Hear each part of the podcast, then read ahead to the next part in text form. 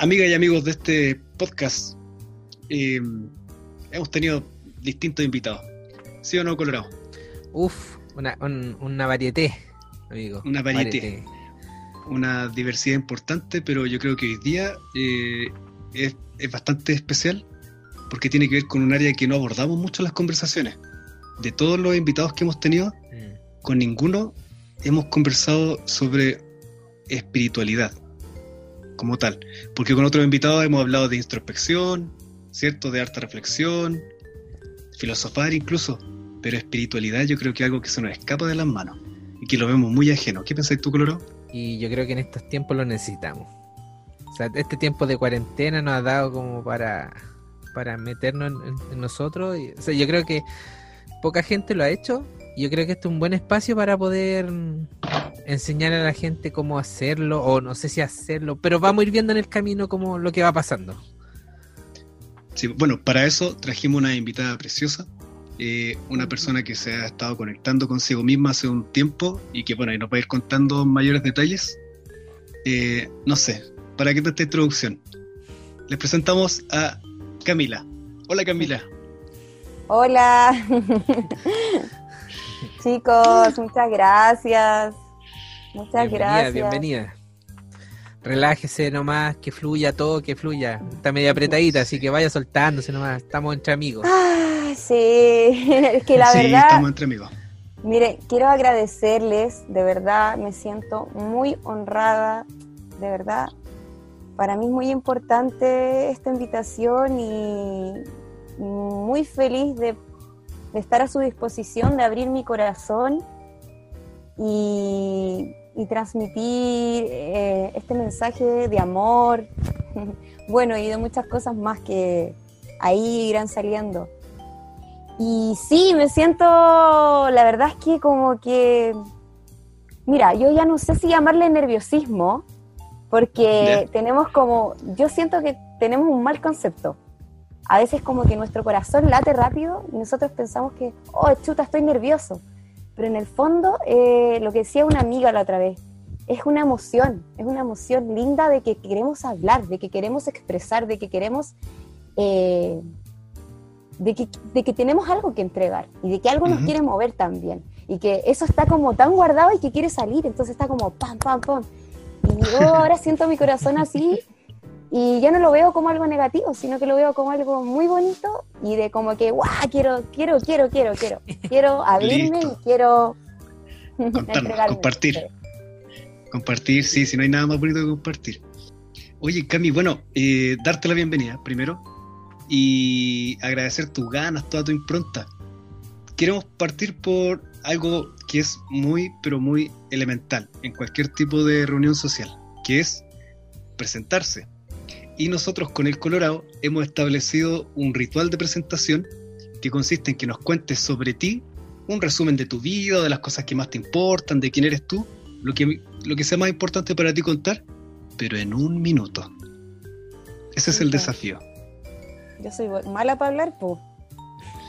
Aquí está lista la solo- tecnología. Mira, pero solo destacar las cosas más importantes porque obviamente vamos a profundizar en la temática durante el, el resto del tiempo. Ahora solo presentarse para saber quién es Camila.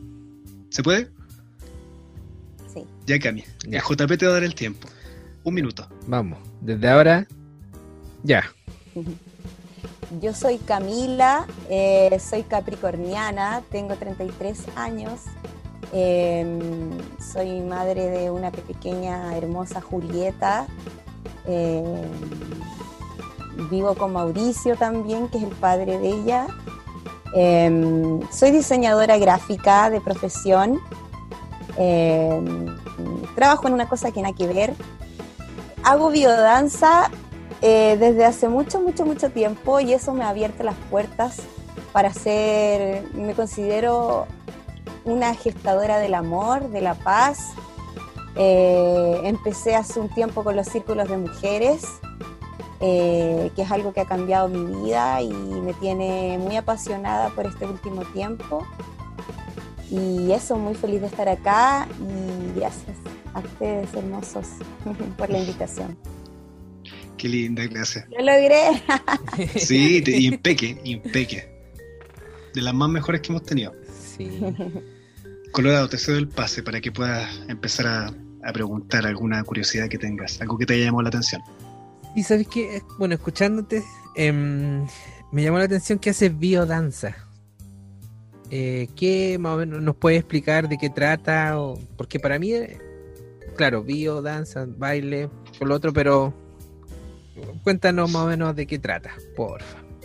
Sí, mira, la biodanza es una terapia. Eh, yo la, yo desde que conozco biodanza, desde que era chiquitita igual, como de los 13 años por ahí. Yo tengo una tía que es facilitadora de biodanza. Y bueno, eso tú es como, tú vas a una escuela, tú lo estudias y luego puedes impartir clases de biodanza. ¿Qué se hace en las clases de biodanza? Eh, esto es un lugar donde tú vas y te reúnes con más personas en círculo, ¿ya? Primero, reunirnos en círculo es una, es una tradición milenaria, ¿ya? Muy antigua, que es la donde todos somos iguales y podemos mirarnos a los ojos. No es como en el colegio que mm. estamos uno tras de otro como en fila, ¿ya? Ahí se corta un poco esta comunicación visual. Y además, eh, bueno, en este círculo eh, nosotros compartimos relatos y vivencias. Entonces compartimos cómo nos sentimos o lo que sea que queramos compartir en ese relato. Luego de eso nosotros comenzamos a danzar eh, con música que es música especial de biodanza, por ejemplo, músicas como que nos transmitan energía positiva. Mm. ¿Ya? Eh, la biodanza tiene varias partes. La primera parte es una ronda de activación donde todos danzamos juntos de las manitos, ¿ya? Porque nuestras manos son la extensión de nuestro corazón. Entonces, aquí rompemos todo lo que es esto de chuta, eh, eh, como que a veces somos un poco reacios al, contacto físico con el otro. Sí, es verdad. Y prejuicioso. Claro, y como que nos incomoda. El mismo hecho de mirarnos a los ojos es como eh, difícil igual. Mantener contacto visual con una persona por mucho tiempo, para, para algunos no es fácil. Entonces acá podemos trabajar eh, eso, que es muy eh, beneficioso para la salud, para nuestra personalidad también, para, para, desenvolvernos en el día a día, en nuestro trabajo, con nuestras relaciones en nuestra familia.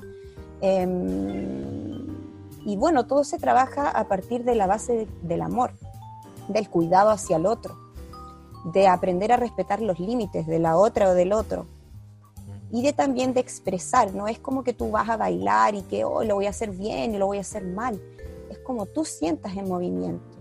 Nosotros somos eh, más del 70% de agua en nuestro cuerpo. Entonces, mi profesor, como decía la otra vez, ¿qué pasa con el agua cuando tú la dejas estancada mucho tiempo? Esta agua se, se echa a perder. Entonces, lo mismo nosotros tenemos que trabajar, fluir, eh, de fluir también y mover esta agua que tenemos. Pero en una danza eh, de conexión con nosotros mismos, no de como de parecerle bien al otro, sino que cómo sentir eh, la música, porque la música es muy beneficiosa también. Mm, es, es un baile, una danza no coordinada, sino que como vaya saliendo, eh, vas escuchando la, música y te vas moviendo. y ah. Claro, y el creador de la biodanza es chileno. Se llama Rolando Toro. Sí, es un psiquiatra. Eh, mira, no sé muy bien eh, los títulos que tiene, pero hizo varios experimentos con personas con problemas mentales. ¿Ya? Y la biodanza se ha esparcido por todo el mundo teníamos idea. por lo menos tampoco no. Rolando Toro ya falleció, pero sigue su hijo, me parece, y, bueno, hay una escuela, y hay varias escuelas en realidad a lo largo de Chile y, de varias partes. Así es que. mire, lo estoy googleando, dice que Rolando Toro es de Concepción. Nació el año 1924, en abril. Y el 19 de abril de 1924 y que claro, él es creador de, tiene libros que se llaman Biodanza, eh, Das System, Biodanza y, y, otros más. Y claro, y él está como el creador del, de la biodanza.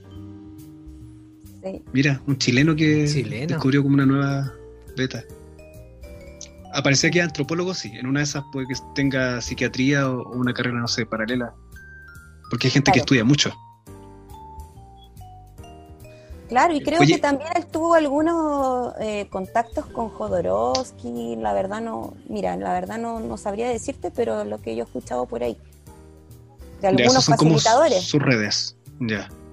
Claro, hicieron como algunos estudios como con la música y, y, claro, estos trastornos. Pero es una terapia de sanación y que se hace una vez a la semana y tú asistes a un grupo regular. Hay grupos regulares de iniciación donde parten por lo básico y ya hay otros más avanzados, de hecho retiros donde tú vas a trabajar los minotauros, que se llaman, que son como más eh, avanzado y ahí ya tienes que tener experiencia un poco en biodanza. Hay más expertise. Una consulta, Cami, y ya tú nos contaste que hay- había una tía que en el fondo estaba en la, en la casa y que ella ens- enseñaba biodanza.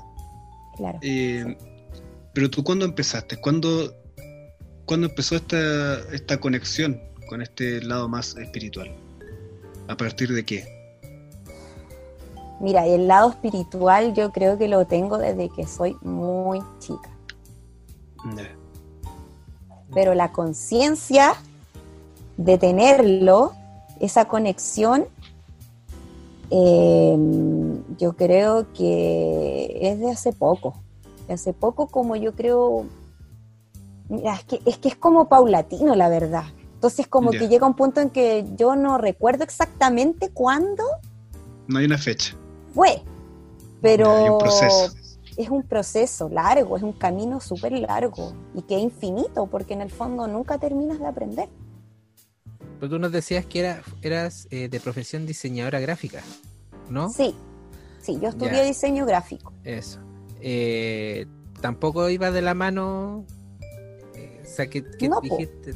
eh, O sea, encontraste O sea- el camino, encontraste y apareció. O sea, a mí siempre me ha llamado la atención las artes, las artes, la cultura. Y el diseño gráfico me, me- me cautivó por, claro, por el lado como artístico, podríamos decirlo así. Pero la verdad es que este lado como medio comercial a mí me, me choca un poco, como el- esto de la, de la publicidad, del marketing. Pero siento que también es una forma de comunicación que la podríamos utilizar eh, de, a- de buena forma. Claro, para, para en cómo se utiliza en el fondo esta herramienta. Claro. Oye, y- Pero, y disculpa, ¿ya alcanzaste a, a ejercer diseño gráfico en algún momento o nunca te topaste con eso? Sí, de hecho, hace poco estuve muy embalada en un proyecto eh, como independiente. Ya. He trabajado siempre como eh, freelance, pero jamás como para una empresa así estable. Ya. Pero mira, me gusta y lo, hoy día lo conversaba con una amiga, siento que podría utilizarlo eh, como una herramienta para eh, atraer a más personas a- en lo que estoy hoy, día, que tengo proyectos de... Bueno, yo les contaba que estaba eh, con los círculos de mujeres. Y Sí. Claro. Oye, yo puedo hacer una acotación a eso cuando Chris nos dijo que, que te, conocía y empezó a hablar contigo, o sea, como recordar. Nos comentó esto del círculo de las mujeres. Yo creo que eso fue uno de los temas que nos llamó la atención para poder conversar. Porque para uno nuevo, ahora yo puedo asociar desde lo que nos contaste de la biodanza y que se pone en un círculo, y sé que me trae recuerdo a Pablo, el, el filósofo que tuvimos hace unos capítulos atrás, que también nos contaba que a sus alumnos los ponía en círculo para hacer las clases. Entonces va, estoy como asociando todo lo que, lo que no, ha pasado y lo que nos está pasando. Entonces, ahí yo quiero que no, también nos vayas contando para ir aprendiendo este círculo de mujeres. Sí, es que eso pasa, después como que uno empieza a armar todas las piezas del puzzle Claro. y como que dice, oh, qué onda, así como que todo está conectado en el fondo. Claro, en estas, en estas clases de biodanza, ¿por qué, por qué para mí es muy importante y lo nombro? Porque acá yo conocí a personas maravillosas, que estaban en, en la misma que yo. Entonces, eh, mira, yo, disculpen si de pronto como que empiezo a divagar y me voy para otras partes porque yo soy muy dispersa y me voy así por la rama, pero me encanta porque van surgiendo cosas nuevas. Sí, dale nomás. Eh, Nosotros somos iguales. Yo una vez hice eh, un círculo de biodance, o sea, una vez fui a un círculo de mujeres sin querer, porque fui a, a una constelación familiar, eh, que es otra terapia. Yo he ido por varias terapias, he ido hasta iglesia adventista, he ido a iglesia de mormones, siempre me, me ha llamado la atención todo lo que tenga que ver con la espiritualidad y ahora me, me- me- soy consciente de eso.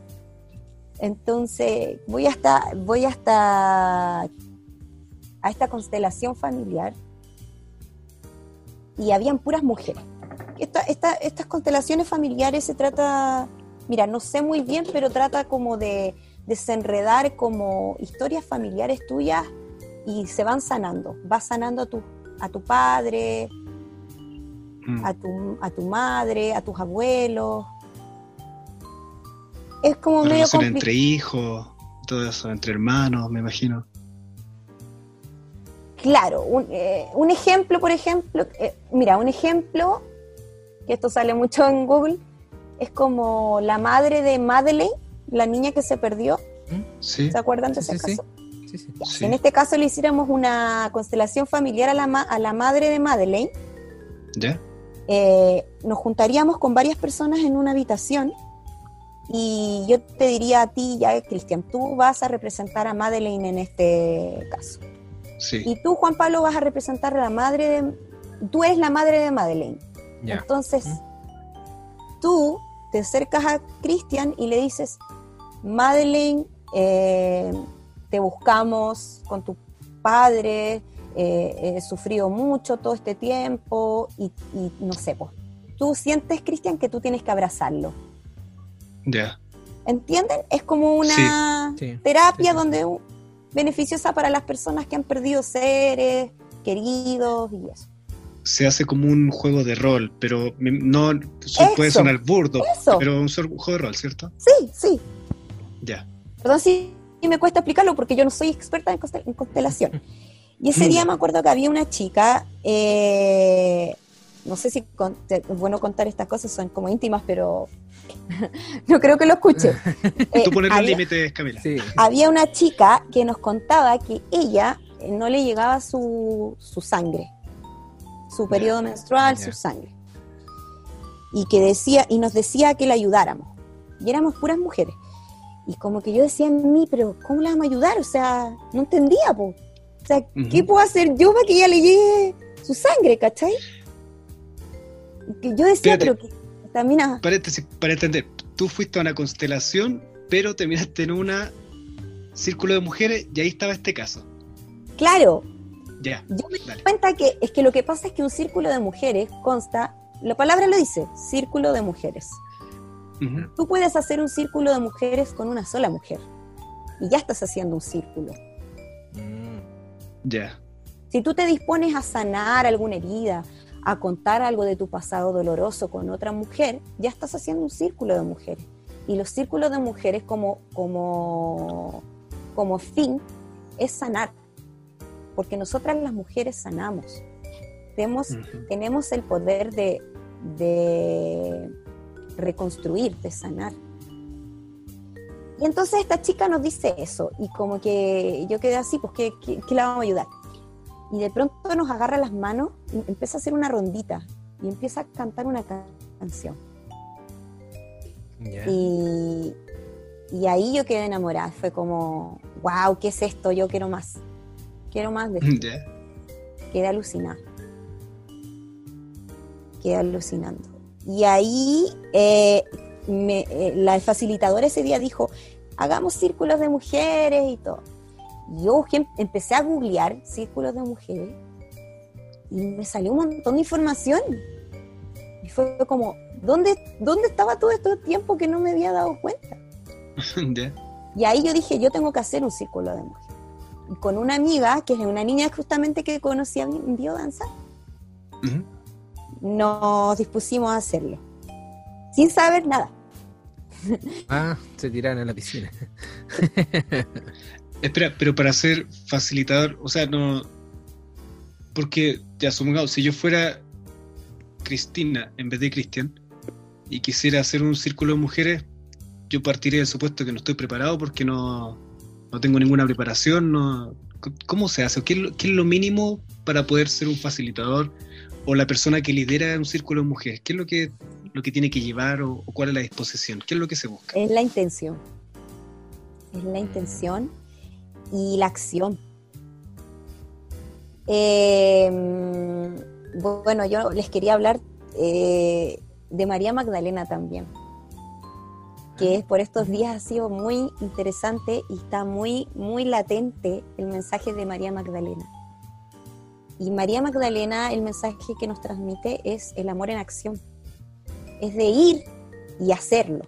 Porque tú puedes tener muchas ganas de hacer algo, pero si no lo accionas y si no, no lo haces, si no, no, no lo llevas a cabo, nunca se va a cumplir.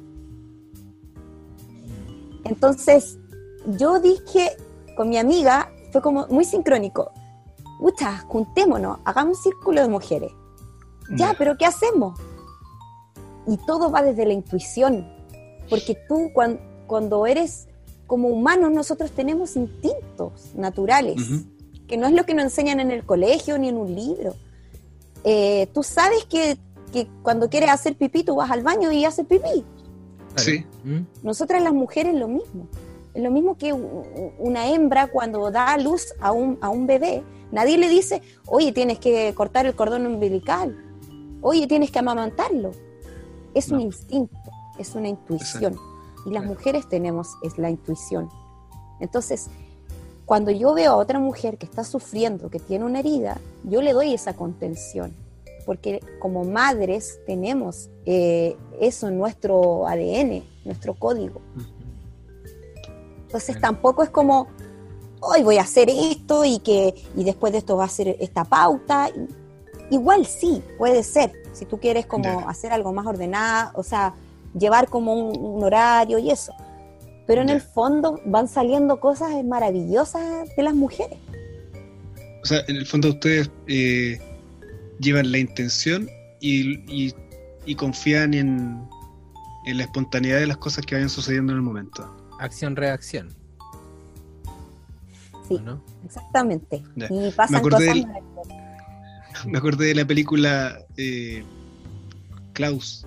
No sé, Sí, sí la vi. ¿viste que la frase de Klaus era una buena acción conlleva a como otras buenas acciones una cosa así? Claro. Es que es una onda de que se expande, que se expande. Entonces, me acuerdo ese día que hicimos el círculo y no llegaba nadie. Y era como, pucha, no va a llegar nadie. Y, y nada, y súper nerviosa y todo. Eh, pero después llegaron tarde, pero llegaron y fue muy bonito lo que se vivió ese día. Cami, mira, quería hacerte una consulta antes de que continuaras con, con esta historia de, de tu primer círculo de mujeres que armaste con, con tu amiga. Eh, dijiste María Magdalena. Eh, Eh, hay que contextualizar. Yo digo, me pregunté, ¿es la misma María Magdalena esa que fue tan vapuleada y que se habló lo peor de ella, la misma. de la Biblia y todo eso? ¿Sí? sí. ¿Y en qué parte o en, en qué... Es que me gustaría de- ir por orden, me gustaría ir por orden, porque Ya, María Magdalena es como lo más importante, entonces quiero dejarlo para el final. Si se puede. listo. Sí, Obvio, obvio que sí, sí, esto es tuyo. Ya, entonces, nos estabas contando de que el primer círculo de mujeres que armaste con, con esta niña, que era la conociste de biodanza, Sí, al Mayra. principio, Mayra o Maya, Mayra. Mayra. Eh, como que el, el inicio fue un poco frustrante, no llegaba nadie, pero llegó la gente finalmente. ¿Cómo fue esa primera experiencia? Fue hermosa. fue hermosa porque este círculo justo se dio en esa época donde estaba este, donde aparecieron como la ola de funas. ¿Se acuerdan que un tiempo? Sí. Que un tiempo estuvo de moda, o sea, no sé si de moda, pero pasó que pero agarró mucha fuerza.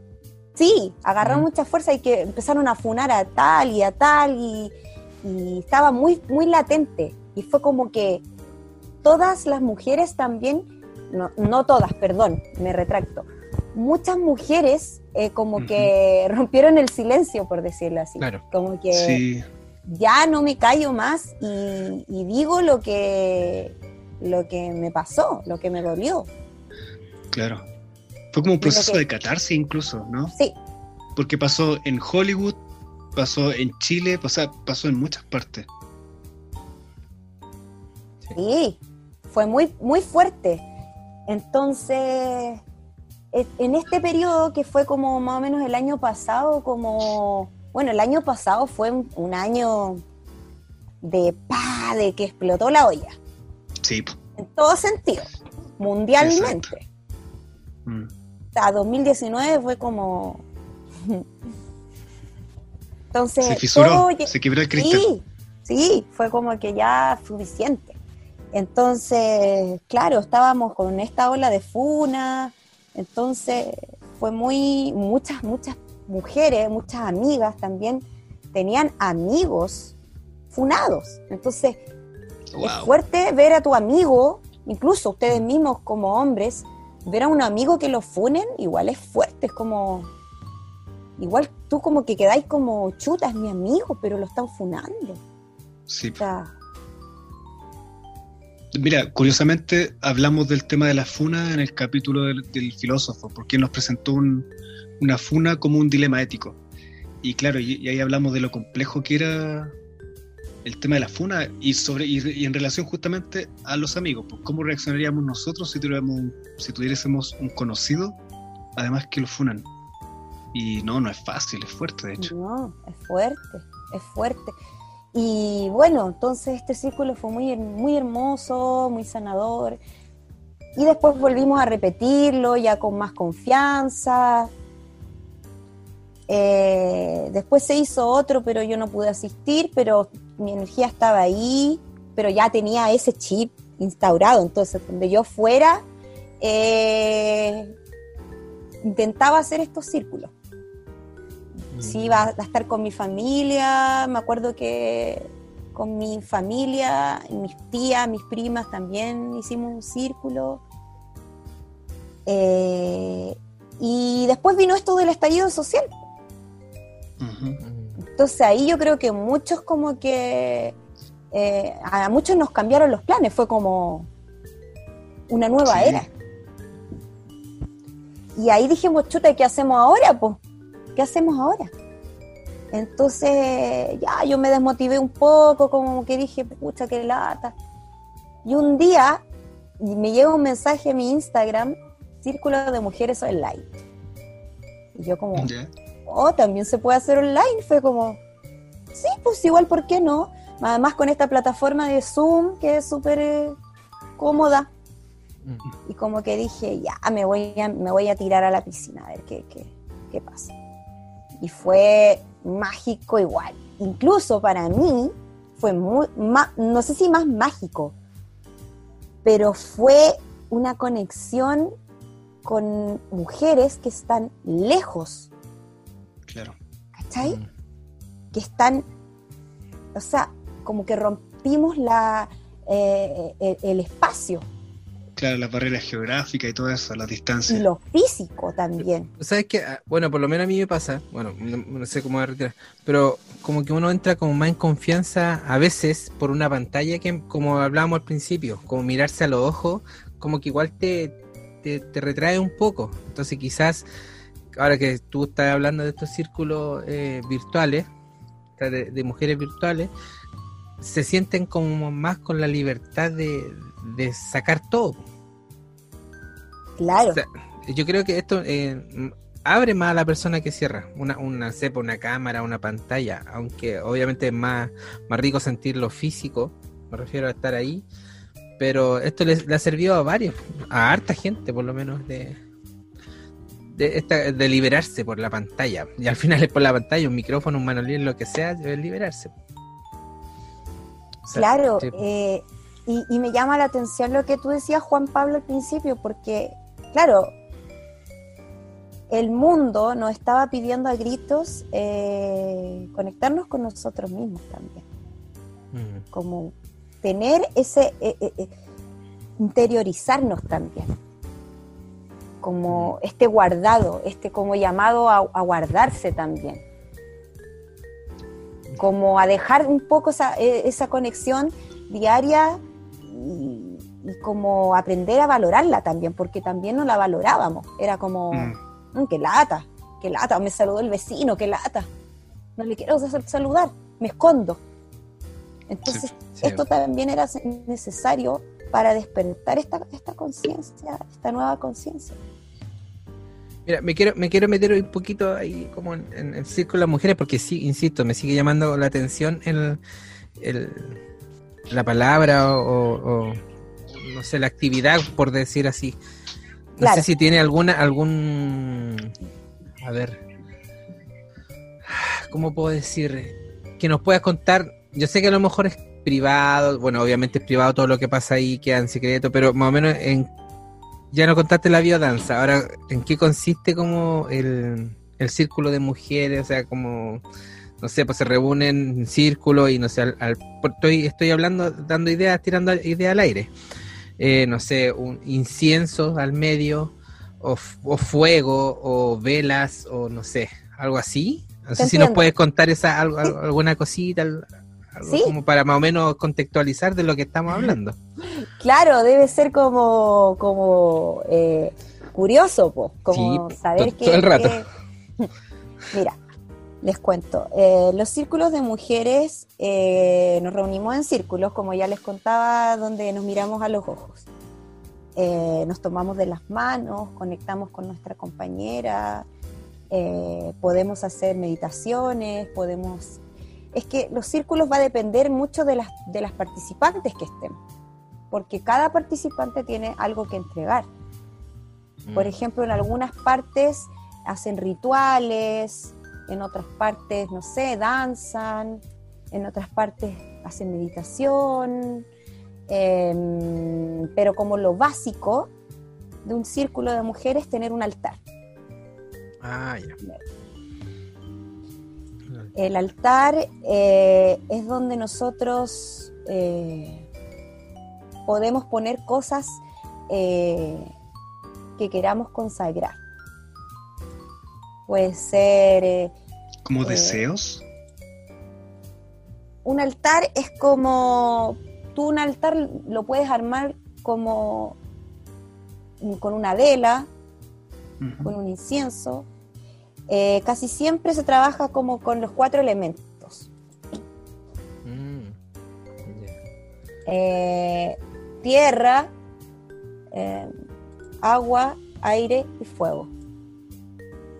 El fuego puede ser representado por una vela, el agua puedes poner un vaso con agua, el aire puedes poner una pluma o el mismo incienso eh, y la tierra puedes poner eh, plantas, semillas, eh, y puedes poner objetos que quieras consagrar, cuarzos, o si tienes piedras, em, o lo que quieras consagrar, es como decir bendecir o algo así. Yeah. Que se cargue con esta energía positiva de sanación. Hay varios rituales hay varios rituales para el útero, eh, como aceptar que, nuestra sangre eh, no es sucia, porque por muchos años hemos sido, eh, hemos, hemos visto nuestra sangre como algo asqueroso, como algo sucio, y como que debemos ocultarla, y la verdad es que no, o sea, nuestra sangre, eh, o sea, es lo que da vida. Eh, nuestro útero es, es, un portal de vida. Todos mm. venimos de ahí. todas y todos venimos de ahí. Entonces es, es algo sagrado, de respeto y de conciencia también, que tenemos este útero sagrado y que es capaz de dar vida. Obviamente que el hombre también contribuye en esta misión, pero ¿qué valor le damos al útero? ¿Qué valor le damos a, a esta ciclicidad? Eh, y por eso yo siento que siempre nos han vendido como lo que la otra vez conversábamos, que estos comerciales de que la sangre es azul, de que la sangre es muerte, y nuestra sangre mm. no es de muerte, ni de lucha, ni de guerra, nuestra sangre es de creatividad y de amor. Entonces, nosotros también ofrendamos la sangre a la tierra.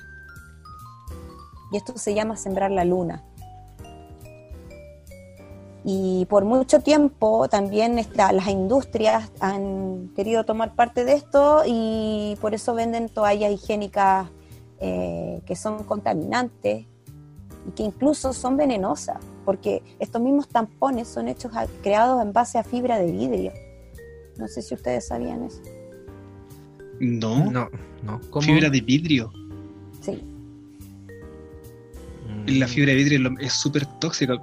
El, por ejemplo, la fibra de vidrio se utiliza como aislante en las casas, que es como este eh, cojincito amarillo.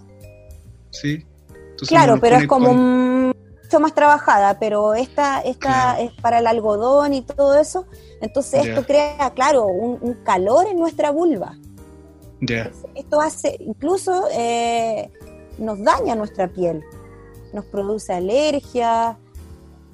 No, eh, eh, entonces nosotras también tomamos conciencia de eso, de que estamos, una, contaminando al medio ambiente y no podemos ofrendar nuestra sangre así, con, ese, con estos gel también que tienen. Entonces hacemos un llamado también a utilizar estas eh, toallas de género, ecológicas. O también hoy en, hoy en día está muy de eh, moda la copita menstrual. Así es, esa por lo he escuchado de eso.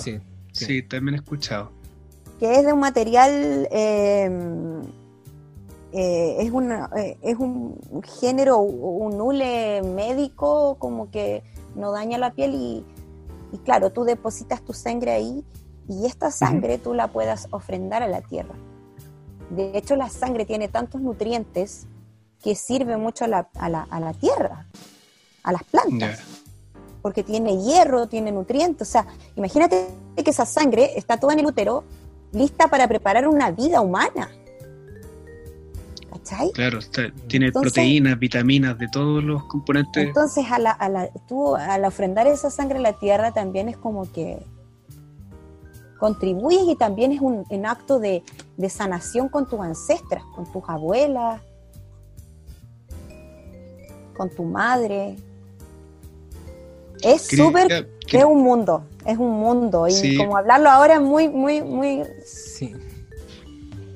Me imagino que se hace poco porque además tiene que ver con un enfoque. O sea, lo que tú nos cuentas, tu relato, eh, corresponde con un enfoque que a nosotros tal vez lo podemos escuchar, pero como no tenemos el mismo lente, nos cuesta comprenderlo al 100%.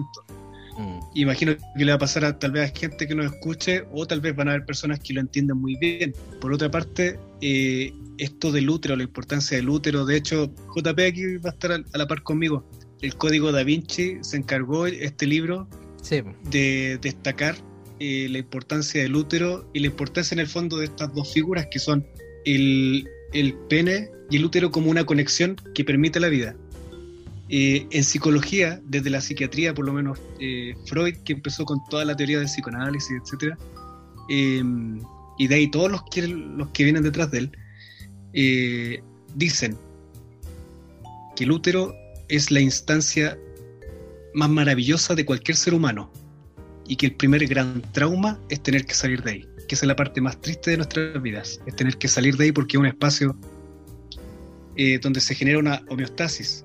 Eh, ¿Qué significa homeostasis? Eh, es como un, es un, un ciclo, un círculo perfecto en lo que todo se va autorregulando de manera biológica y natural, donde no hay un quiebre, donde no se necesita que haya un otro eh, que intervenga, sino que es una cuestión automática que va funcionando de manera perfecta.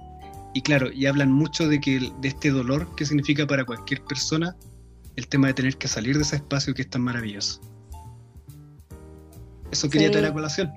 Sí, Estudió, estudió el hombre. muy bien. Un 7. Un 7 para mí. No, perfecto. Qué bueno que tengan la conciencia y de a poquito porque para todos también, para mí también fue nuevo. Entonces, eh, claro, porque nosotros no tenemos y quiero igual, ojalá me alcance el tiempo para transmitir todo lo que quiero transmitir porque para mí es muy importante esto.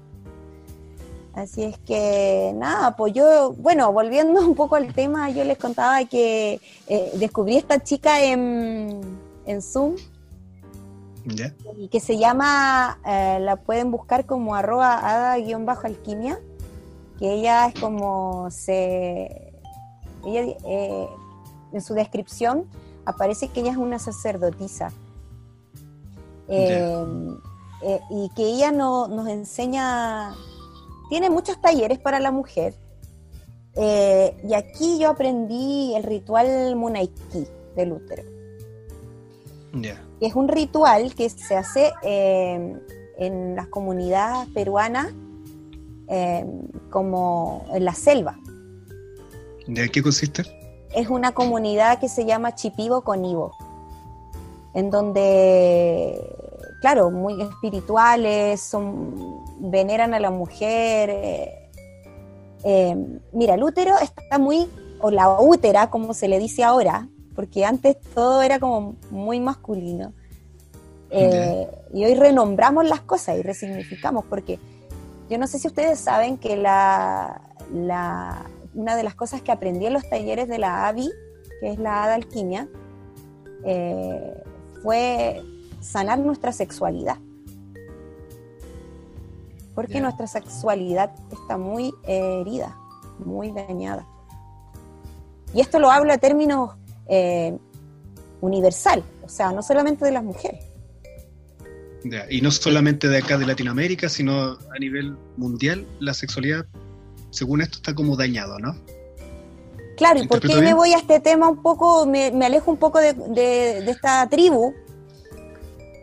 Que nuestro nuestra útera está muy conectada a nuestra psiquis. Hay una conexión entre, entre la psiquis, el- la útera y nuestra garganta también. Cuando hay un bloqueo eh, de la garganta, se ve reflejado en nuestro útero. Se dice que nuestro útero guarda nuestras memorias eh, dolorosas, nuestros miedos. Por eso yo, le, yo le, encuentro mucho sentido cuando, no sé, hay una mujer embarazada y cuando pasa mucho estrés o pasa algunas emociones, puede perder a su bebé. Claro. ¿Sabéis que yo, bueno, pucha, me voy a meter un poco. Sí, Pero obvio. ahora hago, hago el, Interrúmpanme nomás porque yo de repente hablo mucho, mucho, mucho. y, y ahí nuevamente hago el enlace con ya con como con mi vida personal porque hubo un tiempo en que buscábamos. Esta- bueno mi, mi señora estaba como muy presionada en que ya quería ser mamá quería ser mamá quería ser mamá quería ser mamá y no se nos dio. Y, y fue como el clic de decir sabéis que ya chao cuando se tenga que darse y pasó un mes o un par de semanas y pasó entonces ahí hago el enlace con que está todo conectado. Porque se relajó. Se relajó y dijo, ya sé que ya, chao, se entregó a la vida, por decir así. Y, y fluyó. Qué maravilloso. Felicidades por eso. ¿Y dónde anda ese? Eh, le queda un mes por llegar. Corrección. Nació hoy día. Felicitaciones JP. Felicitaciones Estefa. Hoy día nació Josefa. Hoy, lunes 24 de agosto. Sí, agosto. Del año 2020. Felicitaciones, Colorado. Todavía está ahí. Sí, Hermoso, hermosa. sí, Sí, va a tener una beba. Una beba. Es niña. sí. ni- ¡Eh! no, qué buena. Felicidades por eso. Qué lindo. Muchas gracias. Maravilloso. Sí, mira, eh, sí. No, dale nomás, responde la JP, lo que pasa es que yo también estoy divagando, entonces puedo ganar la idea y de ahí se las comunico. Sí, es que, claro, esto da como para hablar muchas cosas, pues si está todo tan relacionado. Eh, bueno, la cosa es que, bueno, también la garganta eh, es un canal también, al igual que nuestra vagina, el canal vaginal. Entonces, de hecho, la similitud que hay entre el órgano de la garganta y de, la, y de nuestro como aparato reproductor femenino es muy... Es como... muy, parecido, muy parecido. Muy parecido. Entonces, bueno, yo que le estaba hablando, que aprendí acá este rito del, del Munaiki, que significa de liberarnos de nuestro dolor, de nuestro sufrimiento y de no guardar eh, eh, estos sentimientos en, nuestro útero. Porque el útero también ayuda como a depurar estas emociones. Porque como las mujeres tenemos ciclos, y bueno, y todos somos cíclicos, todas somos cíclicas, al igual que la naturaleza, porque nosotros somos parte de la naturaleza. Y así como el invierno, llega el verano, eh, nosotras estamos conectadas con, la luna. Mamaquilla, o la abuela luna, como muchas le dicen. ¿Por qué? Yo me hago sola mi entrevista. sí. ¿Por qué? ¿Por qué mamaquilla es tu abuela? Cuéntanos un poco de eso. Eso era lo que me quería que me preguntar. Ah, ya. No, porque ¿por qué las mujeres estamos tan vinculadas a la luna? No sé si ustedes han escuchado que la luna, que somos lunáticas, que aquí, que allá. Sí. Que con la luna llena pasan cosas. Claro, porque el ciclo lunar dura 28 días y el ciclo femenino dura 28 días también. Está explotando la cabeza en estos momentos el Cris. A los 35 años vengo a enterarme de eso. Como ese meme que... ¿Ha cachado ese meme? Sí, de Alex Gray, que es un artista que... Sí, sí ese mismo, así mismo está explotando el Cristian en estos momentos. Y coincide, todo calza. Todo calza pollo. No, y, y, no, y la verdad es que es, es cuático porque, claro, nosotras somos cíclicas al igual que la luna. Y nosotras tenemos cuatro fases al igual que la luna. Entonces, es ahí la conexión. Es como que estamos conectadas a la naturaleza todo el rato, a la tierra, a la luna, al sol, mm. que son nuestros grandes patrones. Claro, los, los astros. Oye, estaba mira, lo que pasa es que estaba pensando en muchas cosas. Hablaste de la conexión del útero con la mente. Y bueno, en, en la bien antigua, no sé, estoy hablando del 1920 y algo, se hablaba de la histeria. ¿Cierto? Había mucho el tema de la histeria histeria, me voy a cuentear acá. Si hay algún corrector, alguien que sepa latino o algo así, me corrige. Pero histeria viene de algo así como histeroi, que vendría a ser como útero. Esa es la traducción directa. Entonces, la, todas estas malos, estas enfermedades o malos, malos momentos que tenían las mujeres estaban conectados con el tema del, del útero. Y por eso se le, se le nombra histeria. Ahora, bueno, hubieron muchas después vueltas en las que eso se criticaba y se consideraba machista igual. Pero mm, eso por una cosa, por un lado. Y por otro lado estaba pensando en que, claro, el tema de... Había un movimiento súper importante que venía eh, hace mucho tiempo gestándose, pero que tal vez ahora está tomando mayor fuerza, que tiene que ver con el feminismo eh, tú nombras, por ejemplo, renombrar el útero por la útera. Eh, resignificar muchas cosas. Entender que la mujer está conectada con la luna. Entender que la mujer tiene el poder de dar vida. Y es como en el fondo volver a posicionar a la mujer en el lugar que le corresponde. ¿Cierto? Porque hubo un tiempo en el que la, la Iglesia Católica, Colorado ahí me puede corregir, se encargó de demonizar y, bueno, la Edad Media es famosa porque fue una época completamente oscura en la que las mujeres que eran muy inteligentes, o que tenían, no sé, como mucho talento intelectual em, o muchas habilidades intelectuales, eh, eran como demonizadas, se les trataba de brujas. De ahí viene, por ejemplo, Colorado, corrígeme, o Camila, el 13 del viernes 13 o martes 13. Una de esas dos fechas tiene que ver con uno de, de los asesinatos más grandes que se han hecho en relación a las mujeres. Lo voy a eh, googlear y te corrijo. Vale, Mira, eh, claro, sí, lo que tú estás diciendo, yo lo veo personalmente, disculpa, yo lo veo personalmente eh, correcto, porque, em, claro, eh, la mujer fue eh, por mucho tiempo em, como satanizada, por decirlo así, por el poder que nosotras teníamos en la antigüedad y por eso a eso a ningún imperio le conviene. A ningún imperio le conviene y por eso que las brujas incluso eh, eran quemadas. Pero ¿por qué se les llamaba brujas? Porque nosotras recurríamos a la naturaleza, a las hierbas medicinales, a los rituales de sanación.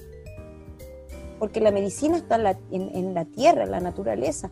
Nuestro, nuestro ecosistema está tan perfectamente creado que no, necesitamos eh, estas grandes farmacias, em, nos han acondicionado para que, seamos dependientes de eso. Mm. Y claro, yo, y discúlpenme si acá hay alguien católico, yo lo respeto incluso todo, pero siento que, eh, claro, el, catolicismo eh, se ha encargado de, una de, no sé si mentir no es la palabra, pero ocultarnos mucha la verdad de muchas cosas. Y la gente y el, y el mundo ya se está dando cuenta. Y por eso que existe este despertar colectivo mundialmente. O sea, que ya la, iglesia ya fue mirada menos. O sea, a mí yo pasé, como que estoy haciendo una catarsis. o sea, estoy sacando. Pero claro, a mí me, me dio el clic. Nos vamos un poco para la iglesia católica yo hacía, eh, yo hice confirmación y hice catequesis. Primero confirmación y después hice catequesis. Le hice catequesis a los niños.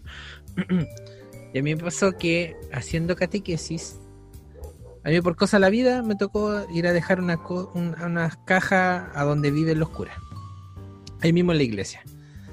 Y tenían y lo que me impactó es que tenían más cosas que la misma gente que les da el 10%. O sea, tenían la tele de último, la última generación, que las comodidades, todo, todo, todo.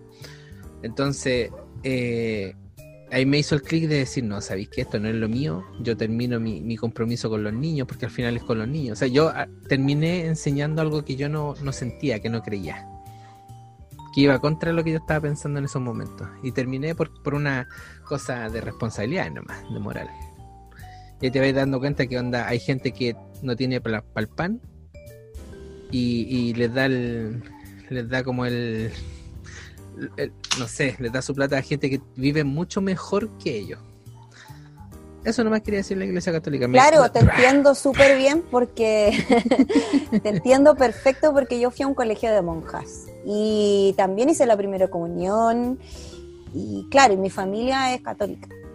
Entonces, a mí muchas veces eh, también claro y que la falda no puede ser tan corta y que, y que, tiene que ser, y sentarse como señorita y que tiene que ser una señorita y que, y que frases como que calladita ser más bonita, em, un montón de cosas. Y no, pues descubrí esta chica de alquimia y ahí hice un eh, círculo de mujeres vía Zoom. Y como les digo, fue una conexión mágica también y, luego ya tomé un taller más intensivo que se llama Cíclica Mujer, que hace Abigail también, que es muy bonito. Eh, se ha hablado harto de este poder femenino, esta reivindicación en realidad, ¿ya?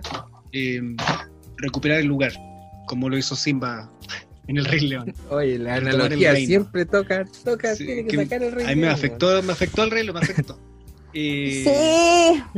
Entonces, claro, pero hay ciertos espacios feministas o femeninos que al hombre le, lo, lo empujan, lo, lo expulsan. Este espacio, ¿cómo comprende el rol del hombre o, o desde este enfoque?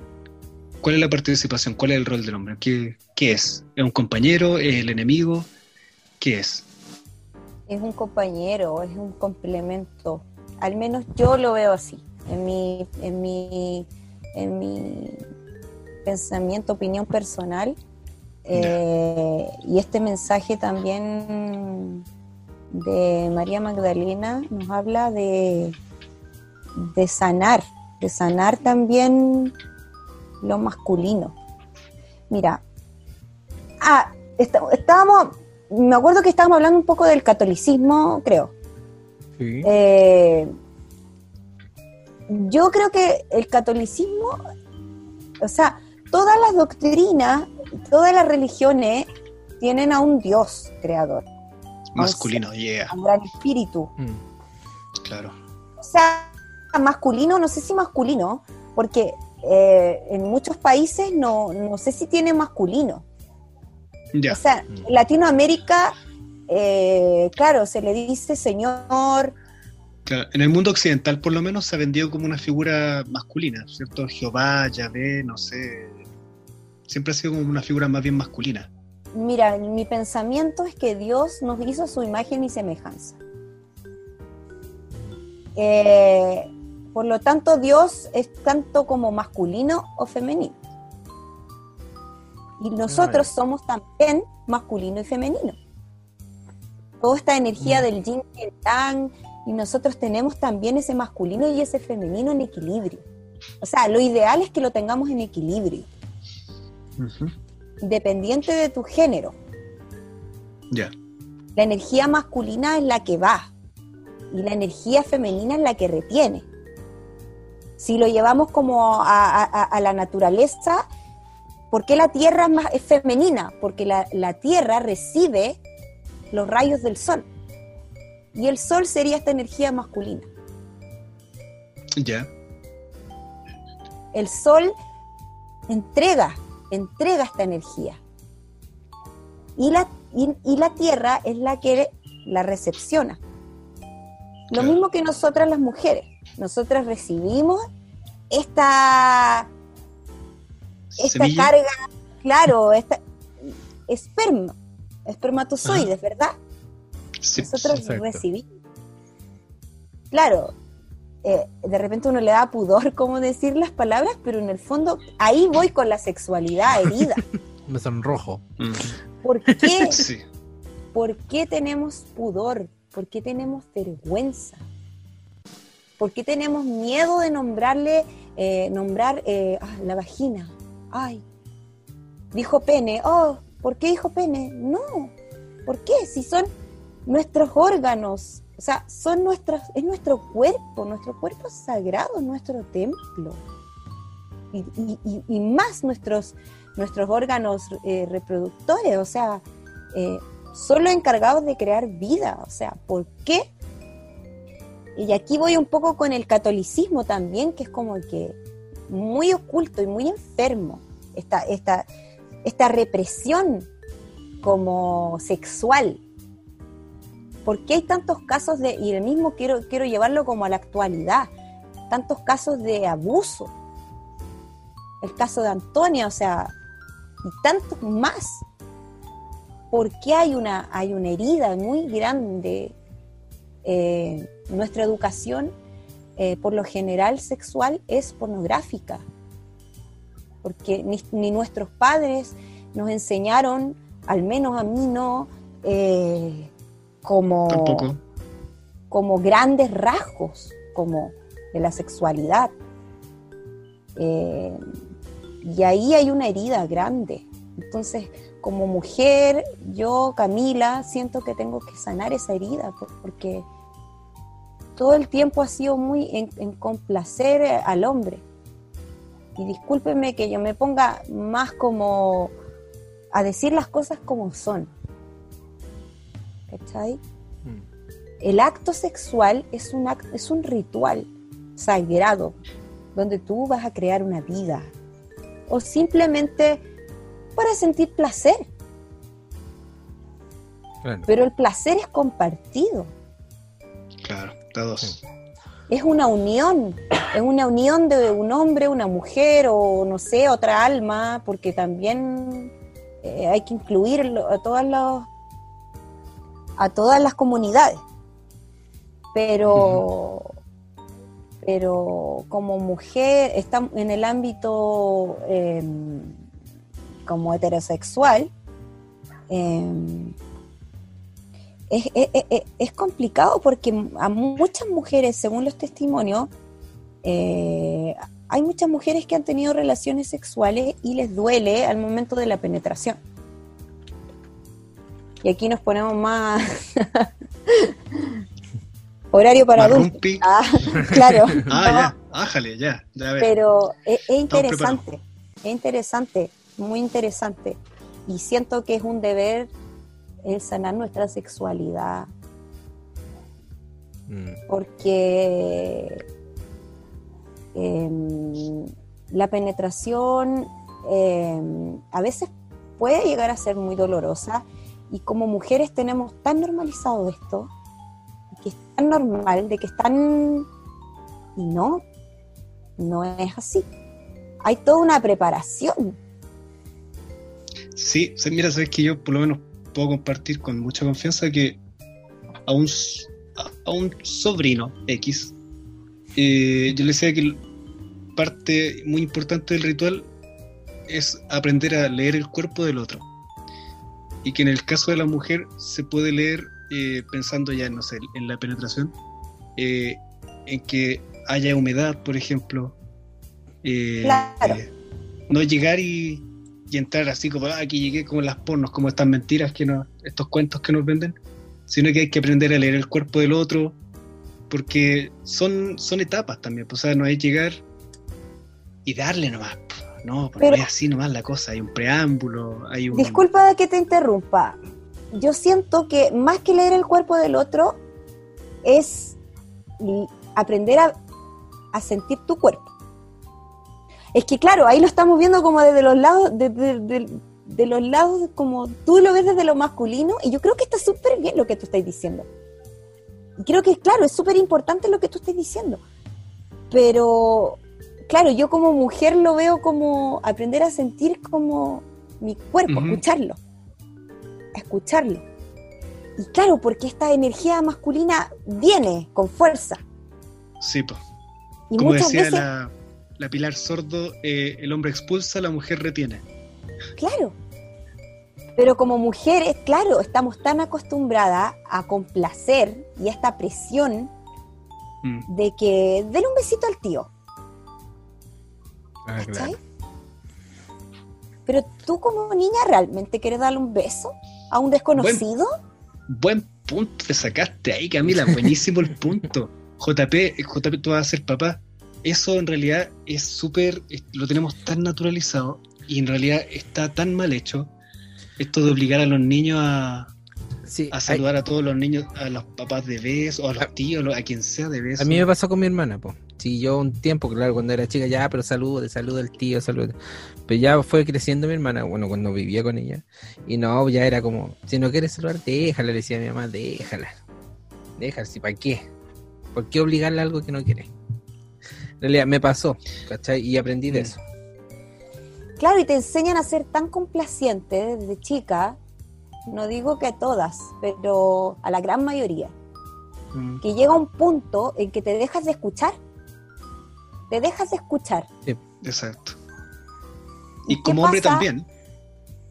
¿Y qué pasa? Que claro, empiezas a tener esta, esta condición de, de complacer de complacer, de complacer, de dar, de dar, y, de, y, de, y que, de, y que y la, y al final las relaciones sexuales eh, se vuelven como un acto que terminan las parejas, porque no me siento bien con mi, con mi pareja, con mi matrimonio, eh, me quiero separar, porque en el fondo nunca eh, me di cuenta de que había cosas que sanar en mí. Claro. Y, finalmente que Dale nomás Camila, disculpa. Y que cuando sanas eso es maravilloso, porque eh, lo comunicas también. Porque ¿qué pasa? Que muchos hombres tampoco tienen esta conciencia. Entonces, a veces uno eh, eh, puede sentir como esta, que es muy avasallador, ¿cómo es la palabra? Sí, pues sí, así está bien dicho. Avasallar tiene que ver con esto de ser como llegar sin mirar antes, ¿no? Eh, no, no ver el espacio sin, como sin respeto, sino llegar y, entrar nomás, sin pedir y el Hombre cree, y el hombre cree que lo está haciendo regio, que estupendo, ¿cachai? Pero si, uno, pero si nosotros no nos comunicamos y no le decimos, oye, ¿sabes qué? Me duele esto. Mm. Porque no todo tampoco va en la lubricación. Hay muchos factores más. Como por ejemplo, nuestro útero está cambiando constantemente, porque nuestro ciclo no necesariamente tiene que ver cuando nosotros eh, liberamos nuestra sangre. Nosotros también tenemos, porque yo les hablaba un poco de las cuatro fases de la luna, porque nosotras pasamos cuatro periodos. Estamos en el periodo eh, eh, menstrual, que es cuando nosotras botamos esta sangre, luego pasamos al eh, preovulación, luego llegamos acá donde está la ovulación, que es donde nosotras lanzamos este huevito, y luego pasamos a la fase lútea, que es la premenstruación. O sea, son cuatro periodos. preovulación, ovulación, lútea y menstruación. Claro, son cuatro fases. Y de hecho la, Miranda Gray, que es una científica, escritora, ella nos habla un poco de estas fases y de los arquetipos lunares que tienen esta conexión con la luna también. Porque la luna, claro, es nueva, creciente, llena, menguante. Con cuatro fases también. Y esta, esta ciclicidad se relaciona con la luna quería hacerte una consulta, Camila. Mira, ha sido muy, tenemos que admitir que ha sido muy dispersa esta conversación. Sí. Muy, pero muy dispersa. Yo soy dispersa. Sí, y nosotros dos no lo hacemos nada mal tampoco. Pero quiero retomar, quiero retomar un poquitito. Ya tratando de hacer como un encuadre con toda la información que tenemos. Tú mencionaste que hay círculos de mujeres. Oh, sí. Mi pregunta es, ¿oh, me fui? Sí, la cámara. La cámara, wow. Eh, recibiendo cancelar. No sé qué era, parece que estaba recibiendo una llamada telefónica. Eh, mi pregunta es la siguiente. Las mujeres que entran en los círculos de mujeres, propiamente tal, ¿qué es lo que buscan ahí? ¿Por qué llegan ahí? ¿Cuál es la necesidad? ¿Cuál es la carencia? ¿Es porque son mujeres que viven con hombres que no saben escuchar? ¿Es porque viven con hombres que las maltratan? ¿Es porque no están, no se han encontrado consigo mismas? Porque tampoco podemos echar la culpa a todo al, hombre, tal vez porque no se han encontrado consigo, buscan reparar algo en sí. ¿Cuáles son las mujeres que componen de mujeres son milenarios. Son de, los círculos de mujeres son de hace muchos, muchos, muchos años atrás. De hecho, antiguamente las mujeres cuando sangraban eran desterradas y como se tenían que ir lejos porque podían ser eh, dañinas para las eh, para los animales en ese tiempo, para las cosechas, era como un mal augurio. Entonces, eh, las mujeres eran desterradas, incluso hasta por años a veces, sobre todo las niñas, cuando le llegaba su sangre o su luna, como le decimos nosotros, cuando le llegamos, cuando le llega su luna por primera vez. Qué bonito. a veces, Eran desterradas por, por, años. Porque claro, era como que eh, eh, eh, no podían estar ahí. Y la cosa es que se iban como a estos, estos retiros y aquí las mujeres conversaban, compartían historias de ancestras, de abuelas, de generaciones medicinales. Y de hecho también las mujeres eh, pasamos por estas cuatro fases que yo contaba, en donde vamos cambiando. Estas fases se llaman la vieja sabia, la niña, la madre y la chamana. ¿Por qué se llaman así? Porque no es- como todo nuestro cuerpo es cíclico, y no solamente nuestro útero es cíclico, sino que también nuestras hormonas y todo, ahí- todo está pasando al mismo tiempo, Ujú. eh, hay veces en que nuestra intuición se vuelve más fuerte, Ya. que es cuando vamos a entrar a esta, a esta especie de, a esta luna nueva.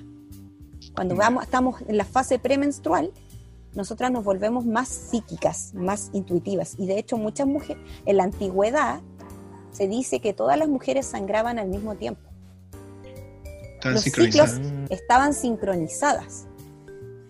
Yo he escuchado esa frase, pero no sé si es por risa o pero, pero dice como que se sincronizan, logran sincronizar la, la- los periodos de las menstruaciones. Lo he escuchado, he escuchado antes. ¿Sí? Pero por eso no sé si es- ha sido como la ah, se juntan todas y sincronizan todo. Pero no sé si es, Yo he es como- escuchado, ¿eh? He escuchado que eso pasa cuando, cuando son muy amigas las personas. ¿Sí?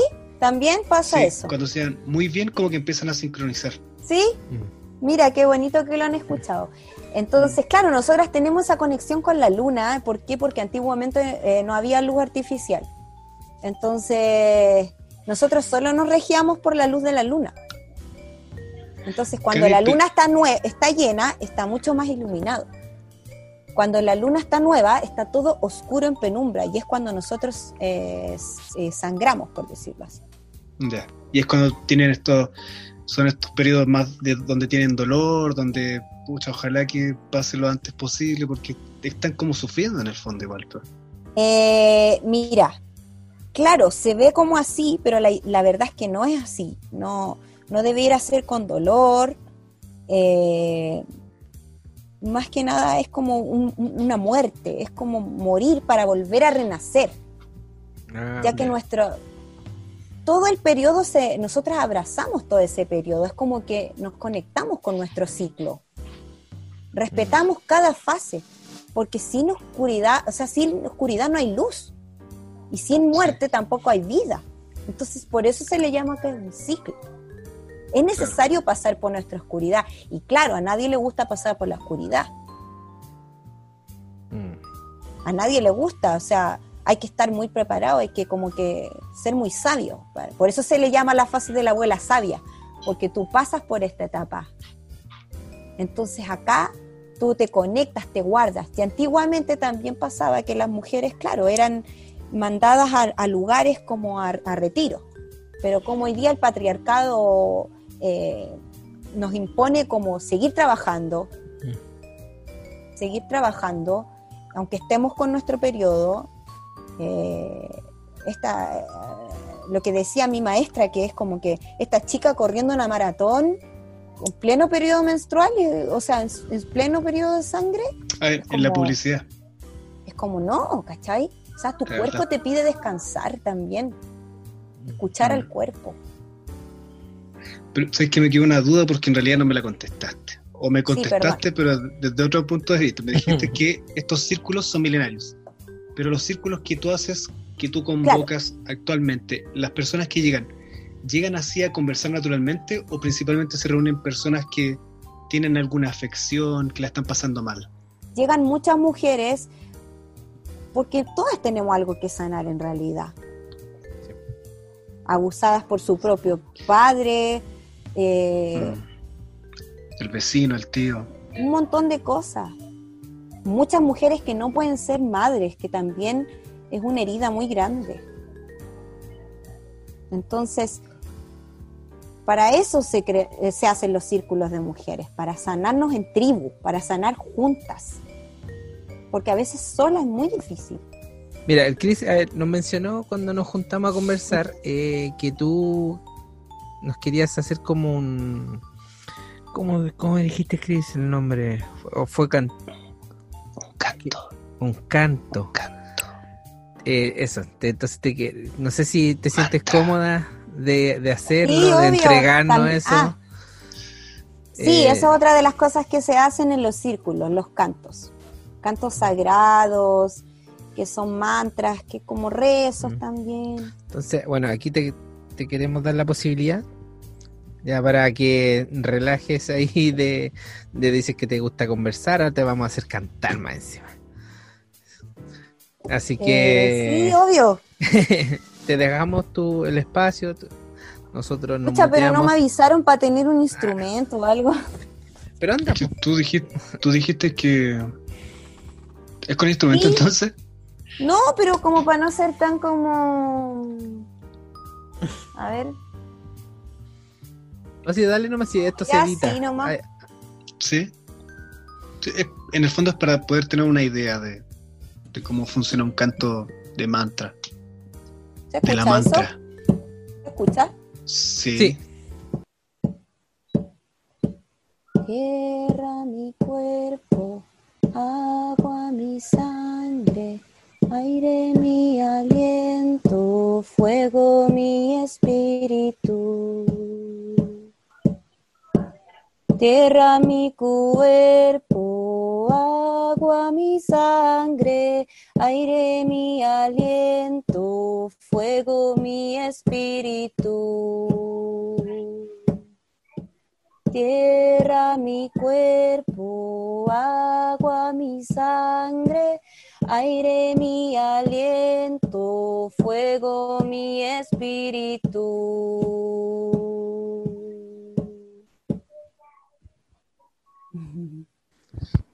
Buena, buena. Oye, sé ¿Sabes que me dio un relajo. Sin, sin, sin, eso. Esa es la idea. Como esa es que la idea. Te escuché, me- mira, y me muteé porque dije algún, te va a molestar algún ruido por ahí. Y claro, produce un, un relajo. Chris, de hecho, ¿sabes qué? Mira, yo tengo la música muy, muy en la sangre. Eh, y no pude evitar buscar la armonía de ese canto. Así como sonar un coro, un coro de mujeres debe sonar muy lindo, un coro de mantra debe sonar precioso si lo, si lo armonizan, debe Sí, ser muy lindo. y de hecho, mira, ahora, eh, como igual es como de así muy de repente, eh, no conseguí los tonos que como que quería, pero de a poco como que tú te vas, vas soltando y a medida que tú te vas relajando y vas sanando, los mantras van tomando más fuerza. claro. Porque además la voz también va calentando, se- le- los órganos se preparan se mejor. va relajando y llega un momento en que incluso puedes como ya soltarte mucho más y los mantras salen hermosos. Ya, bueno. además que sí. Tierra mi que igual es, cuerpo. mira, este, este es muy bonito. Eh, bueno, el vientre sagrado, no sé, es que no sé, eh, Yo creo que igual eh, es bueno dejar misterio. sí, para que la gente investigue, ¿cierto? Pero ya, ya saben ya, tierra mi cuerpo, agua mi mi sangre, sangre, aire mi aliento, aire mi fuego mi aliento, fuego mi espíritu. Ahí tenemos un- una idea de mantra. Eh, se, se nos está acabando el tiempo, Cami. Me imagino que tienes muchas cosas que decir y se te notó todo el tiempo, tenías mucha energía. Sí, Pero- Pensando, pensando en que estos son los últimos minutos, eh, ¿cuál es el, el mensaje más importante que te gustaría dejar? Te dejo el micrófono para que nos digas eso. ¿Qué- ¿Cuál es tu mensaje más importante? O lo que tú quieras decir en realidad. Bueno, eh, hace poco oí hablar del, del portal crístico. Ojo que esté pasando a llevar el micrófono. Ah, ya, perdón. Ahora sí. Portal crístico. Bueno, eh, hablábamos un poco de la iglesia y de María Magdalena, que fue la mujer que, que, me ha llamado este último tiempo. Em, según mi maestra y, mi intuición también, em, Jesús eh, fue un revolucionario. Eso, eso es algo que, que- que- que yo tengo certeza y mi intuición me lo dice. Y también mi maestra. Y nos dice que Jesús, em, como todo revolucionario, fue asesinado. como, como muchos revolucionarios en realidad. No todos, porque eso no, están así. Em, porque claro, trajo este mensaje crístico de misericordia. Y María Magdalena no es como, como la pintan en muchas, en muchas historias, hay mucho de ella que no se sabe. Que por ejemplo ella fue eh, una de las mayores discípulas de Jesús. Y fue una mujer que entregó amor, amor incondicional a todo ser, hombre, mujer, todo ser de la tierra. Eh, y, sanó, tanto, buscó la sanación como tanto de su sexualidad, de su... Por eso que es como catalogada como una prostituta, arrepentida, y la verdad es que yo siento que no. Entonces, lo que yo escuchaba el otro día es que este espíritu crístico de misericordia, porque se dice en muchas religiones que Cristo va a volver a la tierra. Sí. Entonces, yo creo que está pasando que Cristo está viniendo, pero ¿en qué sentido? En este despertar espiritual. ¿Y por qué este empoderamiento femenino? Y es porque, porque María Magdalena aparece ahora. Yo siento que ahora va a estar muy vigente porque el empoderamiento femenino vuelve eh, a sanar, a despertar. Y por eso también hay este despertar colectivo a nivel, a, nivel espiritual. Y que muchas eh, personas eh, no quieren que ocurra. ¿Por qué? Por miedo. Y nosotros tenemos que sanar el miedo. Porque el miedo es una. es, es, como una infección, es como un real virus. El real virus es el miedo. Entonces, ¿qué pasa cuando hay miedo? Tú tienes miedo de perder, de perder cosas, que es lo que le pasa a muchos grandes empresarios a nivel mundial que cegados por la avaricia y, por tener más dinero y por miedo de perder sus cosas, eh, no les conviene que nosotros como sociedad despertemos y les conviene tenernos como dominados, adormecidos, con alimentos que nos dañan, con alimentos que, con, muchas eh, verdades que, falsas verdades. Nos acondicionan para ser ovejas de rebaño pero eso ya se está acabando y estamos entrando en una nueva era como mundo.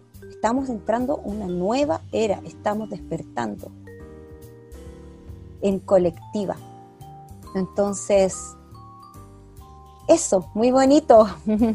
Así que yo lo dejo ahí abierto para que también ustedes averigüen y que ahora, bueno, gracias al Internet también hay mucha facilidad de encontrar información sobre María Magdalena.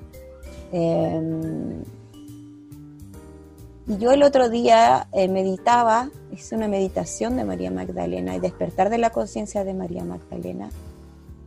Y salí a escuchar, y fue tan, tan mágico porque a escuchar el, el ambiente, la tierra en sí a todo. Y yo lloraba, lloraba, lloraba como una María Magdalena porque sentía que la tierra estaba, tenía mucho dolor, mucho dolor. Y en, ese que, en eso que yo estaba llorando, eh, escuchaba los cacerolazos. Mm. Entonces hay una necesidad de querer conectarnos, de estar unidos, de unidas. Y vamos a lograrlo, vamos a traer este, este paraíso terrenal de que el cielo está en la tierra. Quizás es muy difícil de comprender, pero por, a lo mejor nosotros no lo vamos a lograr ver. A lo mejor nuestra generación no. Pero estoy segura de que las generaciones que vienen a futuro van a poder vivir eh, en comunión, como se hacía antes, en tribu. Antes, cuando una mm. persona de la tribu sentía miedo, era desterrada porque claro, el miedo se contagiaba con otras, a otros de la tribu. Claro, porque ya las generaciones nuevas vienen con este chip nuevo, en realidad. Este chip de. de... o sea, yo lo veo en lo personal, en lo- con mi hermana, que.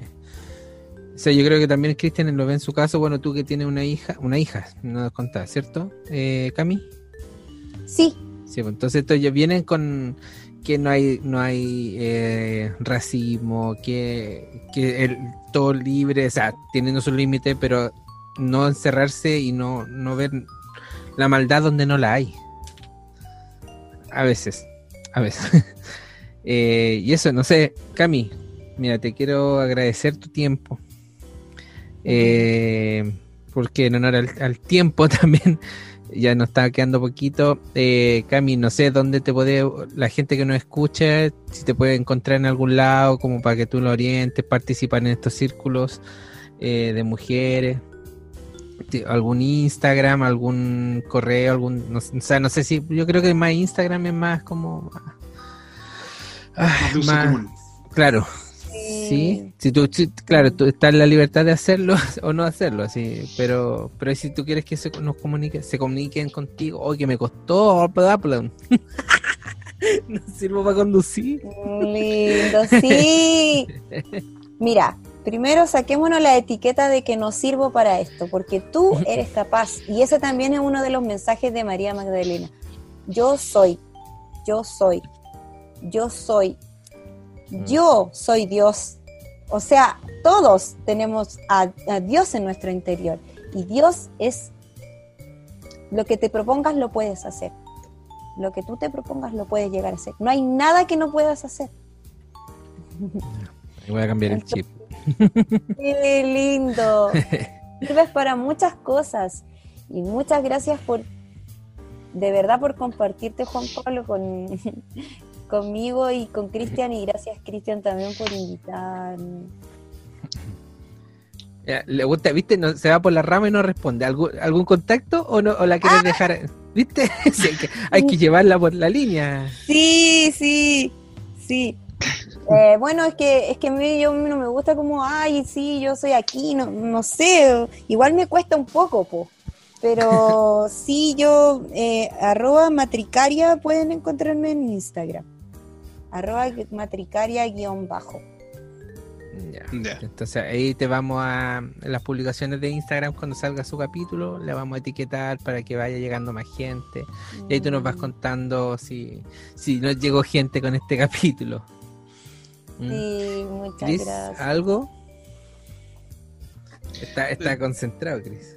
Extasiado. Lo que pasa es que me encantó lo último, lo último que dijiste, esto de Sí. lo que le dijiste a JP, tú puedes, yo soy, eres capaz. ¿cachai? Nosotros generalmente somos personas o estamos eh, criados o culturalmente estamos educados para, para poner barreras, para poner techos más que para, para entregar alas. Así que gracias por ese Sí, mensaje.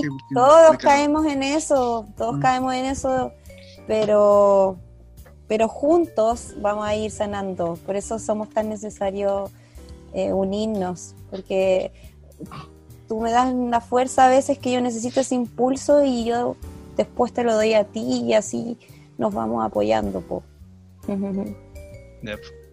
Gracias Camila, muchas, muchas, muchas gracias. Gracias a ustedes. Disculpen por hablar tanto. Nos deja hartas preguntas, hartas dudas, hartos desafíos. Eh, hay harto que investigar.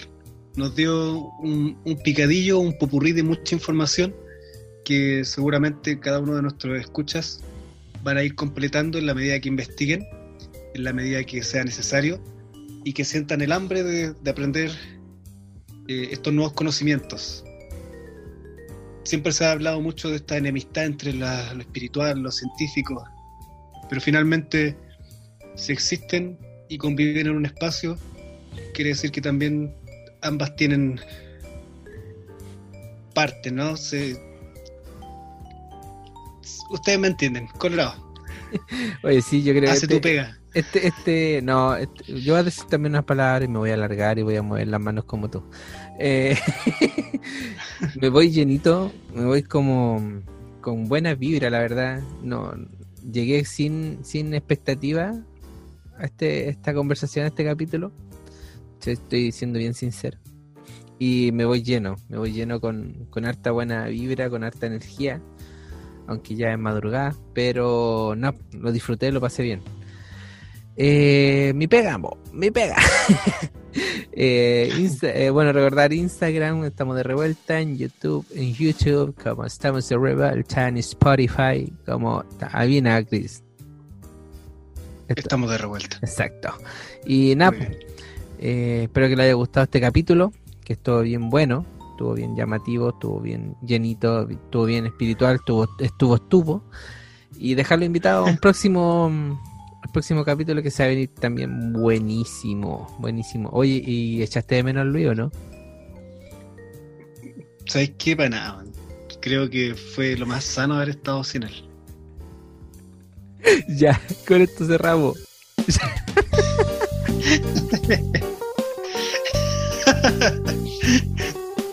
Sube la música, JP.